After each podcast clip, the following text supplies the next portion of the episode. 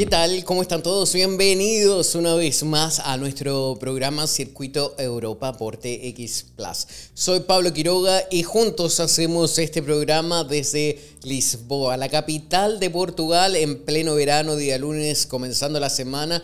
Me encanta el verano, ¿ah? me encanta el sol, cómo llega en esta ciudad, porque es maravilloso. Así que les mandamos un eh, gran abrazo bien caluroso a todos por allá que están en pleno invierno. Pero bien, en el tema de Portugal, hace una semana hubo un evento muy importante acá, el Mundial de la Juventud, eh, organizado por la Iglesia Católica. El país se, transformó completamente.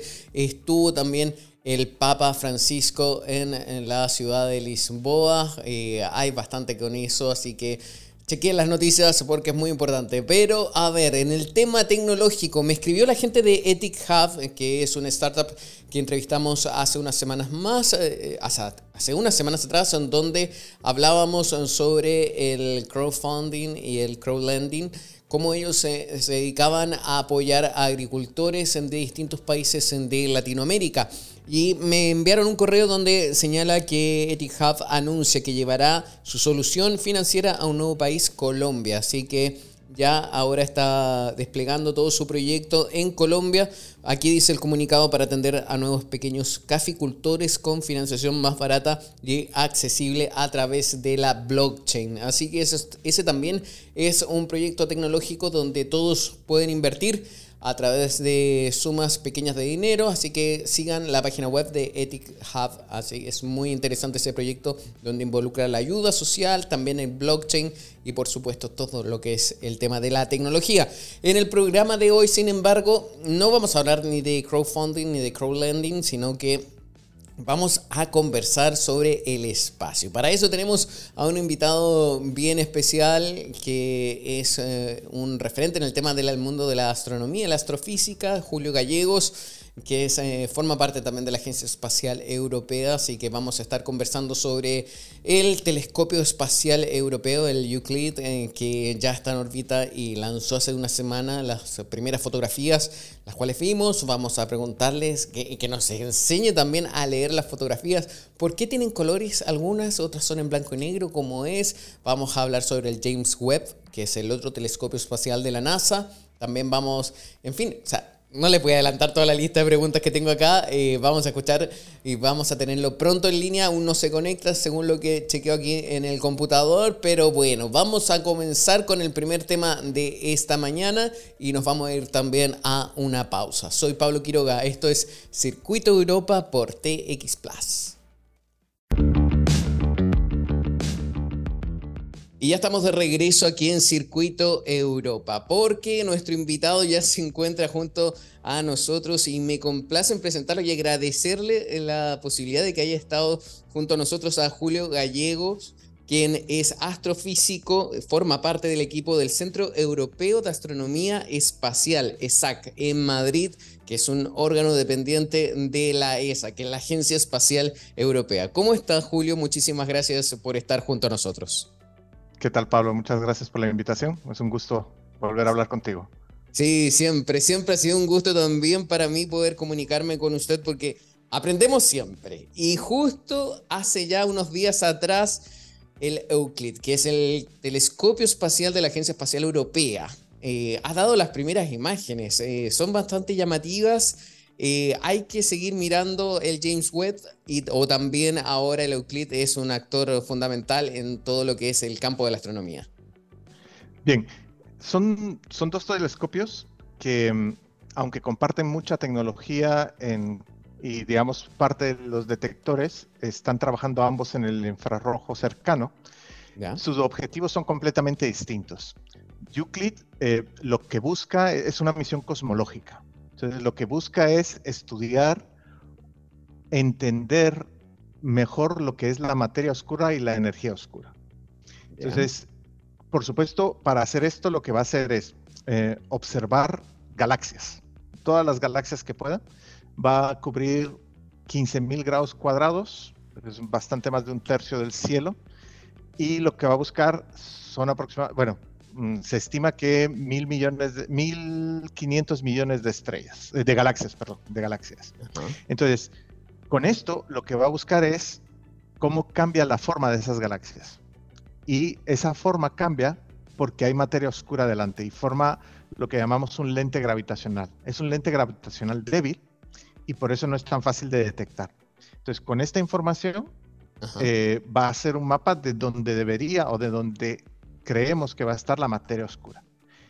Pero a la vez va a profundizar mucho en el, en el tiempo, digamos. Así va a llegar a ver las primeras galaxias más o menos unos 10 eh, mil años atrás, ¿no?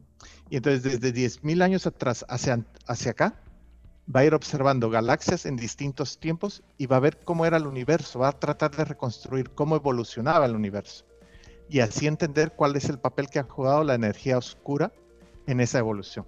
Eh, entonces es una misión cosmológica. Por supuesto, todas estas imágenes que va a tomar se pueden utilizar para otros estudios. Entonces ahí sí que va a tener una gran compatibilidad con James Webb. Eso mismo, usted acaba de dar un punto exacto. Eh, esto es compatible con el telescopio espacial James Webb, que es principalmente de la NASA, pero que también participa la Agencia Espacial Europea. Esto quiere decir que los dos pueden trabajar en conjunto. Entonces el Euclid eh, va a mirarlo desde una forma y el James Webb desde otra. ¿Es así como va a funcionar? No, eh, realmente lo que van a hacer los científicos es aprovechar los dos satélites. Ya y, tener una riqueza de datos mayor. Realmente Estados Unidos está trabajando, la NASA está trabajando en otro satélite que ese sí será eh, la mancuerna de Euclid. ¿Vale? Oh, es el telescopio Roman. Roman. El telescopio Roman, que antes se llamaba W First, ese va, tiene el mismo objetivo que Euclid, va a perseguir lo mismo. Entonces, eh, siempre cuando observamos con dos telescopios construidos por dos equipos distintos, con tecnologías similares pero distintas, lo que se mejora es eliminar errores, posibles errores, lo que se llaman errores sistemáticos. ¿no? Si, si mi telescopio tiene un pequeño errorcito, siempre va a aparecer en mis imágenes, pero yo no lo sé porque no tengo con qué comparar. En cambio, si tengo dos telescopios, voy a comparar. Y además va a trabajar, eh, y aquí es esencial la colaboración, con em, un telescopio eh, que se llama el Vera Rubin, que es un telescopio terrestre. Es un proyecto que también busca eh, los mismos objetivos que Euclid, de otra forma y con otras limitaciones al estar en la Tierra, ¿no? Va a tener la atmósfera por delante, pero van a trabajar eh, codo con codo. es una colaboración que existe para mejorar las observaciones de ambos. Hablamos del Euclid y también del James Webb. Y acaba de mencionar un telescopio terrestre, que es eh, totalmente lo contrario. Eh, esto quiere decir que el futuro de la astronomía va a seguir abierto para los dos tipos de telescopio con estas dos tecnologías, tanto como telescopios que hayan dentro del planeta eh, mirando hacia afuera, como los espaciales, que es en los casos que recién mencionamos. Sí, sí, porque digamos, cada uno tiene limitaciones. Cada uno tiene limitaciones, por ejemplo, en el espacio tenemos la limitación temporal. James Webb va a durar, cruzando los dedos, 15, 20 años. Y se acaba. Ya, mira, bueno, Herschel, este, Hubble lleva ahí 30 años, más de 33 años ya. Y sigue. Ya no es el mismo telescopio, ¿eh? Ya no es el mismo telescopio, ya se le ha cambiado de todo. Pero James Webb no tiene esa posibilidad. No se puede reparar, no se puede cambiar piezas, no se puede actualizar. Fue diseñado de esa forma, ¿verdad? Entonces, eh, entonces tiene la limitación temporal, aunque tiene la ventaja de no tener atmósfera. Los telescopios terrestres tienen la ventaja de que puedes tener un telescopio de 100 metros. Aunque tengas la atmósfera adelante, se han desarrollado tecnologías como la de óptica adaptativa que permite reconstruir las turbulencias que genera la, atmósfera, ¿verdad? Entonces puedes tener una imagen muy clara, tan clara como un telescopio espacial. Claro, está la limitación de que no todas las frecuencias atravesan bien la atmósfera, etcétera, pero ahí tienes la ventaja del tamaño y del tiempo, porque tienes un telescopio de 100 metros y lo vas a seguir usando hasta que haya una hecatombe, ¿no? Porque seguirá manteniéndose. Eso a mí me llama la atención eh, dos cosas y antes de seguir con el tema del Euclid. Eh, uno, eh, ¿qué pasa con la basura espacial y los telescopios terrestres? ¿Afecta realmente la basura o qué pasa, por ejemplo, con la cantidad de satélites que nos da Internet? Por ejemplo, el Internet de Elon Musk con Starlink, que van a ser en total 27.000 cuando se acabe el proyecto. También China quiere lanzar otros 27.000. Yo con eso me imagino que hay muchísimos satélites también alrededor del planeta y eso también debe afectar el tema de la visión de los telescopios, ¿cierto?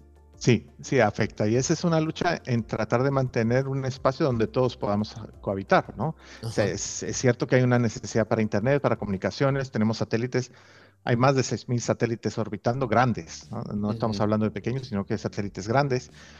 Eh, hay que dejar un espacio. También es cierto que un telescopio de 100 metros va a tener un campo de visión súper reducido súper reducido. Entonces va a ser capaz de observar muy profundo en un trocito muy pequeño del cielo donde un satélite realmente no nos afectaría.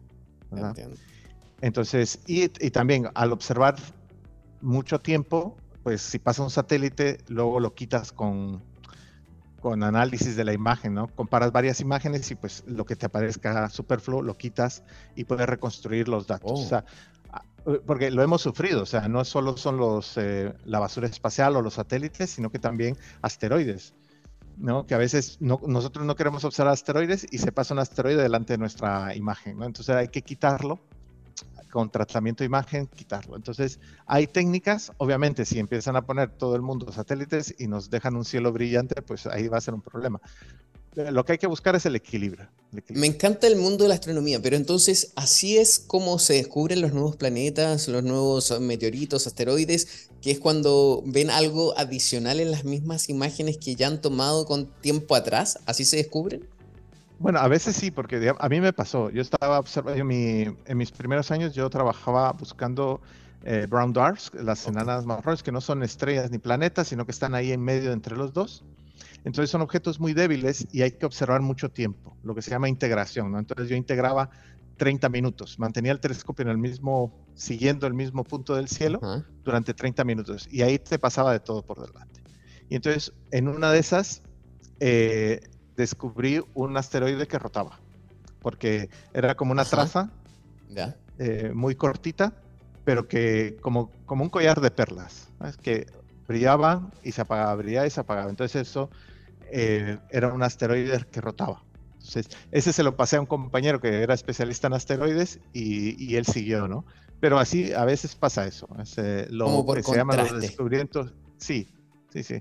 ¿Descubrimiento cuánto? Perdón, que justo lo interrumpí. No, que te digo que a veces tú observas algo que te interesa y aparece algo que para ti es basura y para el otro es un tesoro. ¿Verdad? Cierto. Siempre, en todos los ámbitos. entonces, por eso es que la multi disciplinaridad ¿no? de los institutos de investigación es que hay gente trabajando de todo a la vez. Porque si este trabaja en cosmología, pero observa, digamos, como Euclid, ¿no? Euclid vamos a observar las galaxias y lo que nosotros queremos ver es cómo se deforma la, la galaxia, cómo se ve. Es como si se estirara un poquito la galaxia, como si tuviera, es como si necesitara anteojos, ¿no? Ok, sí. Entonces, como un astigmatismo. Pero a nosotros la galaxia en sí no nos interesa, a nosotros nos interesa la estadística de todas las galaxias. Pero claro, a alguien que trabaja en galaxias le interesa esa parte. Entonces, e, esa es la riqueza de la astronomía, ¿no? Que, hay tanto por hacer. Qué bien, qué lindo. ¿Me, escucha bien o no? ¿O me escucha muy bajo? Sí. ¿Sí me escucha bien? bien? Perfecto, porque a mí me interesa mucho y de hecho la próxima pregunta va ligado a la toma de imágenes. ¿Cómo es, que, ¿Cómo es que se reciben las imágenes? Eh, ahí eh, vienen todos en blanco y negro. ¿Por qué las vemos en colores? ¿Significan algo especial? ¿Cómo funciona eso? Porque me imagino que es una duda que compartimos muchos. Estaba revisando el tweet que lanzó, que lanzaron la ESA eh, con las imágenes. Y uno se pregunta y dice, ¿cómo leo estas imágenes? ¿Qué es lo que puedo ¿Cómo las interpreto? ¿Qué se hace? Mira, eh, las, los, digamos, hablemos de los telescopios visibles, que es donde nosotros podemos eh, comparar nuestro ojo con el telescopio, ¿no? Lo, que, lo que tiene un telescopio son cámaras de CCD, la mayoría, que es como la cámara de, que teníamos antes o las del móvil. Bueno, las del móvil creo que son hasta más avanzadas. ¿no? Pero esto lo único que recibe es fotones, cuenta los números de fotones. Y entonces el resultado es una imagen en blanco y negro. Pero delante de esa imagen, antes de tomar esa imagen, ponemos filtros. Entonces vamos poniendo filtros de el muy rojo, rojo, visible, azul e incluso un poquito ultravioleta. Y cada uno de esos nos da una imagen en blanco y negro de distintas intensidades, llamémoslo así. Entonces, cuando las combinamos, podemos añadirle color, porque decimos, bueno, este es, corresponde al color rojo tal, este corresponde al amarillo, este corresponde al azul y al verde, y los mezclamos y entonces reconstruimos una imagen. ¿Qué nos dice esto? Bueno, uh, primero se ve bonito, segundo, cada componente del universo, ¿no? cada elemento va a tener un color preferencial. Entonces se va a ver, eh, en, solo en una imagen podemos ver de qué está compuesta una estrella o una nube, si es vieja, si es joven la estrella, ¿no? Eh, si está muy lejos, si está muy cerca. Entonces, por eso es que le añadimos color. No es por, no solo porque se vea bonito y hacer outreach, ¿no? Pero, y divulgación, pero sí tiene un valor, como siempre se ha dicho, ¿no? Una imagen vale más que mil palabras. Cuando vemos esa imagen y vemos la intensidad más roja, decimos, esta estrella es vieja o esta galaxia está muy lejos. Entonces ya, el primer paso es que me sorprende todo esto y es porque entonces no son los colores reales, sino que es una interpretación de lo que nosotros hacemos o de lo que ustedes hacen en la Agencia Espacial Europea. Entonces, y en general en todas las agencias, pero cuando vemos una foto con estrellas rojas es porque son estrellas muy antiguas, muy viejas. Sí, sí. Y cuando o están muy lejos. O está muy lejos. Y cuando son verdes, azules. ¿Son jóvenes o están muy cerca? ¿Y cuál de los dos ahí es el verde y el azul, por ejemplo? Bueno, el, más bien es azulado, ¿no? Es, tiene que ser un color azul, digamos como el, eh, yo siempre bromeo con mis estudiantes de que en la astronomía es al revés que en el grifo del baño. Lo rojo es, frío y lo azul es caliente. Digamos, cuando una estrella es azul, significa que está muy caliente. Y cuando es rojo, es, significa que es fría. Entonces, fría en el sentido de que o es muy brillante, pero está lejísimos, ¿Ya? O está cerca y es muy vieja, ya se quedó sin energía. Y la azul puede ser que, bueno, normalmente es porque está muy cerca y es joven. Y, cuando vemos las imágenes de los planetas, eh, ¿también algo así o ya eso es una imagen real y el color mismo es el que pertenece? todas son así de esa forma. Existen algunas cámaras que se llaman pancromáticas que tienen que simulan mejor los colores reales y es así que se han utilizado para, las, eh, para la exploración espacial en los planetas. Pero realmente lo que nos interesa a nosotros es qué significa el color respecto al, al contenido químico, ¿no? En el caso de los planetas, pues cuando vemos la, la, tormenta roja de Júpiter, pues queremos saber de qué está hecha. ¿no? Entonces analizamos el color buscando eso, de qué está hecho, en qué color se ve mejor. James Webb ha tomado imágenes en el infrarrojo cercano y se notan cosas, ¿no? Entonces podemos decir, mira, pues sí, tiene azufre, por ejemplo, ¿no? Aunque no está confirmado, pero se, se explora un poquito ahí en el color. Interesante. Y, digamos, te, voy a decir una, una curiosidad. Cuando dices eh, colores reales, ¿no? Eh, yo estoy escribiendo un libro para niños de astronomía, que espero que terminarlo pronto. Y se llama. Avisar cuando eh, lo lance. se llama El cielo es morado. ¿Por qué morado? Y es que, sí, porque nosotros, nuestros ojos, son más sensibles al azul. Nosotros no vemos los colores reales. Nosotros vemos unos colores mejor que otros. Entonces, si nosotros viéramos el color real del cielo, sería un lila, un lila así como cuando atardece, ¿no? Ahí en... No lo puedo creer. Exacto. Pero nuestro ojo está sintonizado, llamémoslo así, más hacia el azul. Entonces nosotros vemos el cielo y lo vemos azul. Pero realmente si medimos, es más intenso en el lila que en el azul. Entonces, el cielo es morado. Eh, eh, eh, miro por la ventana y digo, wow, el cielo morado de en este caso. Pero qué increíble. Y eso también pasa entonces con todas las imágenes que vemos siempre del espacio. O sea, los planetas hoy en día ya tienen su color, el color que nosotros definimos. Y más el tema de las luces de las estrellas que son lejanas es lo que todavía no conocemos. Exacto. Bien, y qué interesante. ¿Y cómo se puede identificar un planeta eh, nuevo que se pueda descubrir y que capte, por ejemplo, el mismo telescopio? ¿Lo van a ver con otro color o cómo funciona? Bueno, eh, lo mismo pasará. Veremos la CCD, la imagen en blanco y negro, pero, por ejemplo, James Webb tiene un espectrómetro, entonces podemos ver qué elementos tiene y en base a los elementos que tiene podemos reconstruir su color. Recordemos que James Webb ve en el infrarrojo, o sea, realmente ese color nosotros, nuestro ojo no lo puede ver. Entonces, todas las imágenes de James Webb son eh, reconstruidas a partir de lo que sabemos de los elementos. Y cuando llega una imagen de James Webb, ¿cuánto tiempo tarda en llegar a la misma agencia? Eh, porque me imagino que las fotografías no son instantáneas, porque es muchísima la distancia, ¿no? Bueno, eh, tarda, eh, es poco realmente, son como, a ver, son unos cuantos, un par de minutos, una cosa así, si no estoy mal, y, pero viene sin procesar, ¿vale? Viene solo una lista de datos, ceros y unos, digital completamente. Es el procesado que precisamente hacemos nosotros aquí en ESAC, el que la convierte en una imagen. Entonces, pues, imagínate que eh, cada imagen que viene es como un puzzle, un rompecabezas. Te lo mandan todo y te dicen, esto lo tomé a tal hora, esto lo tomé a tal hora, esto te lo tomé a tal hora, pero yo te lo mando como se me ocurre a mí que está mejor y te lo mando todo. Y en tierra se reconstruye tomando esos datos y se hace y se ordenan en el tiempo. Una vez que se ordenan en el tiempo, se convierten en imagen, se hace las dos dimensiones y después se le añade el color. O sea, se van combinando imágenes para eh, formar color. Entonces es un proceso largo, es un proceso largo. Recibirla no es tanto, el procesarla es lo complicado. Sorprendido con todo esto porque hay muchísimas preguntas que a seguir ahondando, pero vamos a cambiar un poquito el tema porque hace unas dos semanas aproximado en el Congreso de Estados Unidos hubo una sesión donde acudieron un ex piloto de la Fuerza Aérea, también un agente, un ex agente de inteligencia y también otro piloto más a hablar sobre fenómenos aéreos no identificados, ovnis, o también ahora tienen otro nombre, pero la, gente lo conoce como ovnis, y señalan que Estados Unidos habría tomado restos biológicos de eh, eh, objetos, personas extraterrestres. Sí.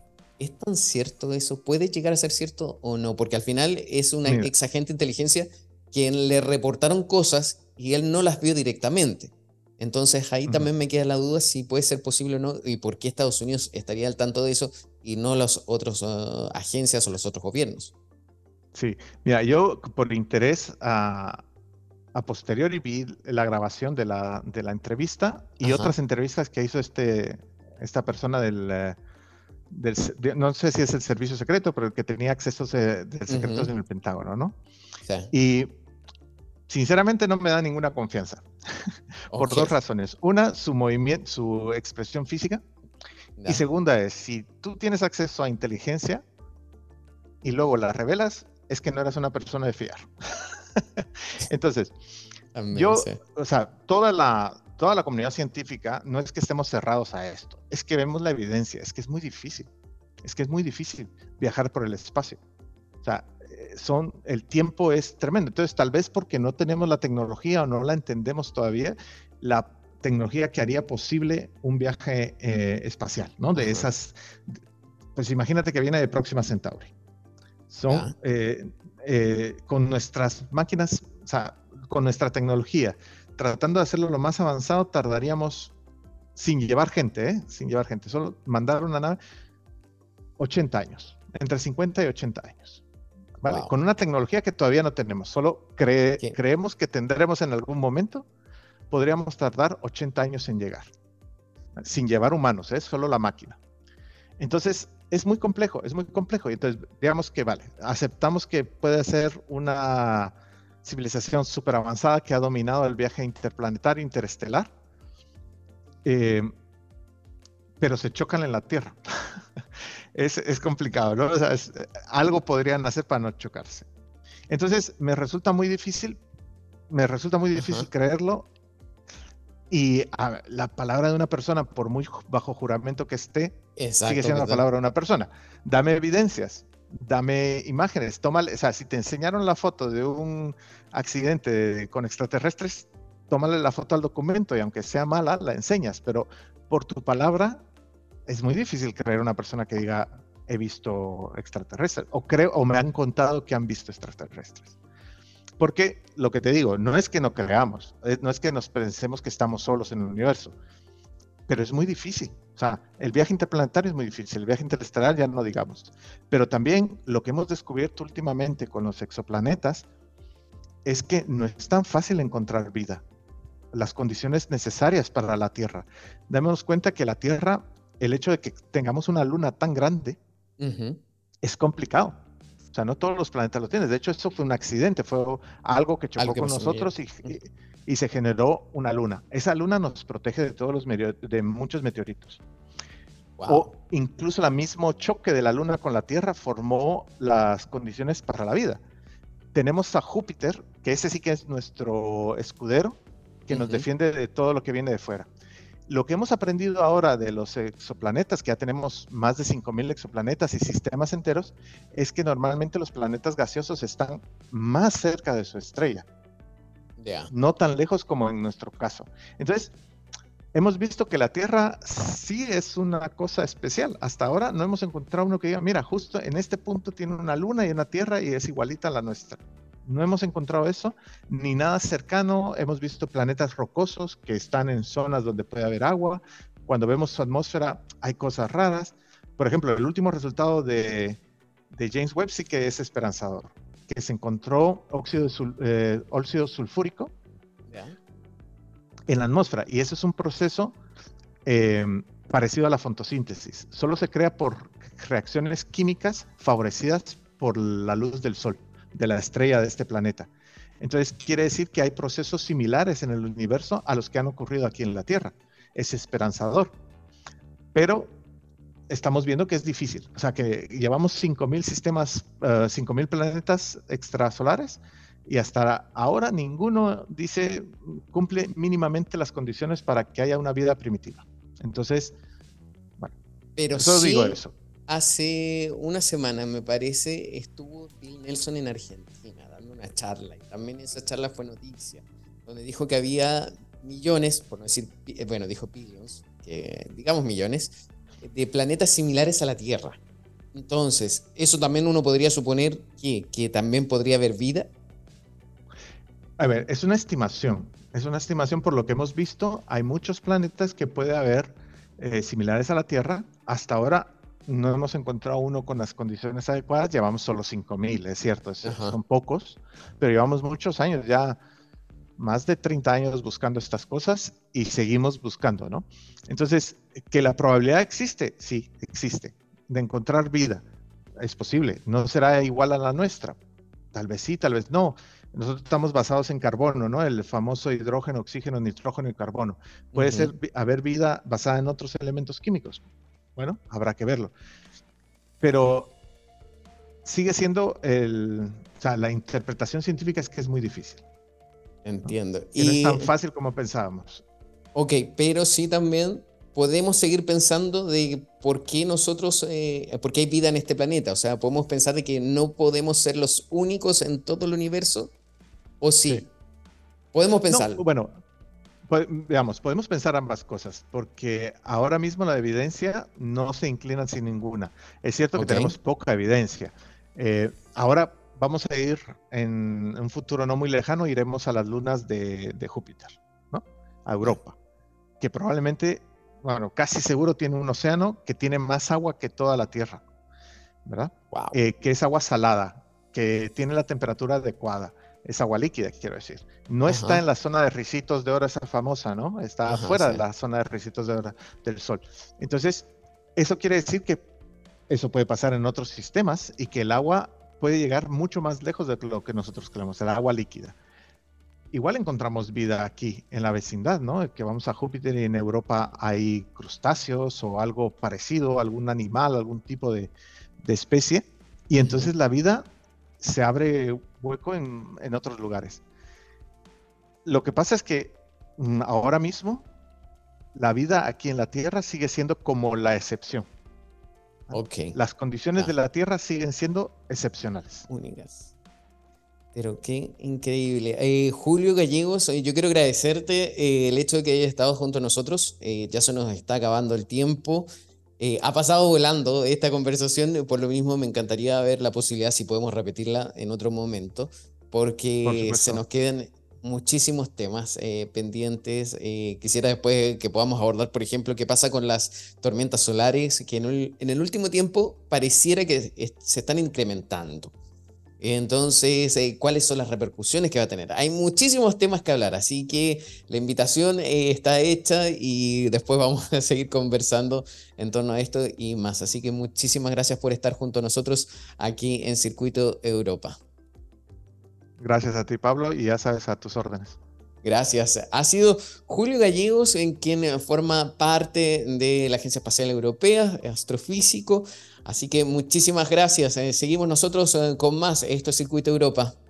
Y acabamos de despedir a nuestro invitado Julio Gallegos. Muchísimas gracias eh, por ese aporte y cómo nosotros también podemos aprender con temas que a veces son tan lejanos como es el espacio. Sin duda que ha sido muy interesante. Cualquier pregunta que tengan la pueden hacer a través de nuestras redes sociales. Comienzo a despedirme porque estamos en la hora ya, pero nos vemos, si Dios así lo quiere, en una semana más. Soy Pablo Quiroga desde Lisboa. Esto es Circuito Europa por TX Plus. Chao.